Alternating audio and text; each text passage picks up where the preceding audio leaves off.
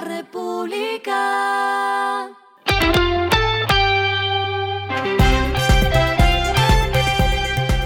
Al final de la jornada, esto es lo que debes saber sobre el comportamiento de los negocios, las finanzas y la economía. Las movidas de hoy fueron. La Superintendencia de Industria y Comercio archivó la demanda que se presentó contra Admius, creadores de la marca EPK, ya que no se encontraron motivos suficientes para sostener las acusaciones de usurpación presentadas por Bridgewood Capital de Barbados, dueños de la marca con las letras EPK.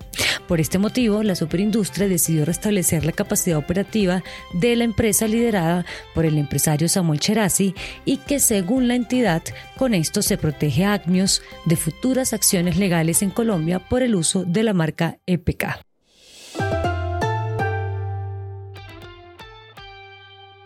El presidente de Terpel, Oscar Bravo, señaló que para 2024 tienen un plan de aperturas de 60 estaciones de servicio en Panamá y Colombia. Actualmente en el país hay más de 2.000 estaciones marca Terpel y en Panamá hay unas 175. El vocero destacó que hay un plan de ejecución de 650 mil millones de pesos y que la meta es totalizar hasta 2,2 billones de pesos en 2026.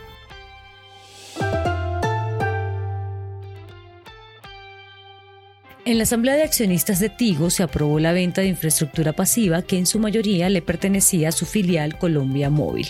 Estas acciones consistirán en deshacerse de las estructuras físicas donde instalan y operan servicios de telecomunicaciones móviles. Lo que está pasando con su dinero.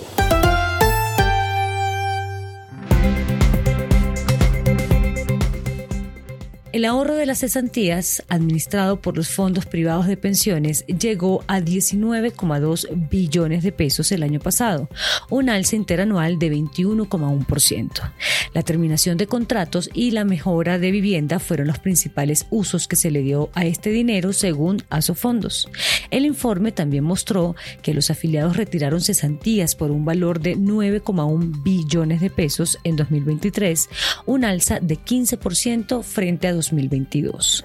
Por terminación de contratos se retiraron 3,27 billones de pesos, 36% del total que se sacó y un incremento de 12,6% versus el año anterior.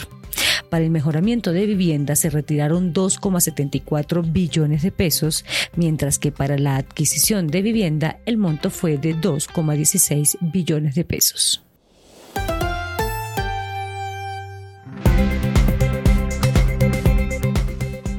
Los indicadores que debe tener en cuenta. El dólar cerró en 3.904,49 pesos, bajó 11,90 pesos. El euro cerró en 4.250,23 pesos, bajó 11,98 pesos. El petróleo se cotizó en 75 dólares el barril, la carga de café se vende a 1.456.000 pesos y en la bolsa se cotiza a 2,04 dólares. Lo clave en el día.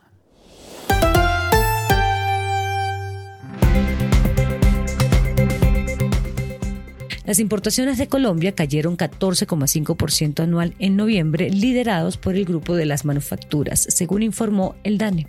Las compras internas del país sumaron 5.165,7 millones de dólares CIF en ese mes, una cifra que es menor en 878 millones de dólares a los 6.043 millones de dólares CIF registrados en noviembre de 2022.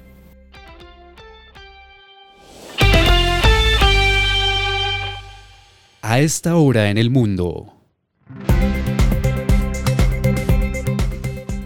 Perú no rescatará a la petrolera estatal en dificultades Petróleos del Perú, dijo el jefe de gabinete de ese país, Alberto Tálora, tras su solicitud de un paquete de rescate de 2 mil millones de dólares. El funcionario informó que no habrá dinero fresco ni capitalización a favor de Petroperú porque no se cuentan con los fondos para hacerlo. La deuda de 6 mil millones de dólares que tiene Perú se originó en la construcción de una refinería de crudo que abrió a finales de 2023.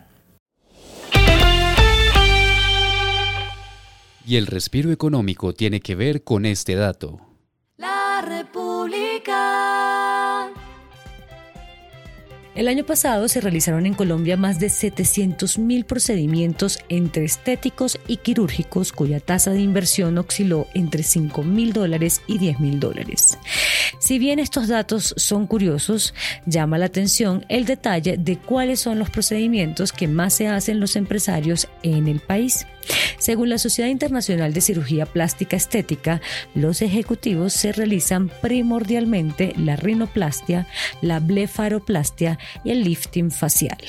Además, están incursionando en temas cosméticos como el peeling y la aplicación de ácido hialurónico. La República. Y finalizamos con el editorial de mañana. Al desayuno se sabe cómo será el almuerzo. No hay que esperar a que la luna de miel de los primeros 100 días dicte la sentencia de cómo serán las gobernaciones y alcaldías. Desde el desayuno se sabe cómo será el almuerzo. Esto fue Regresando a casa con Vanessa Pérez.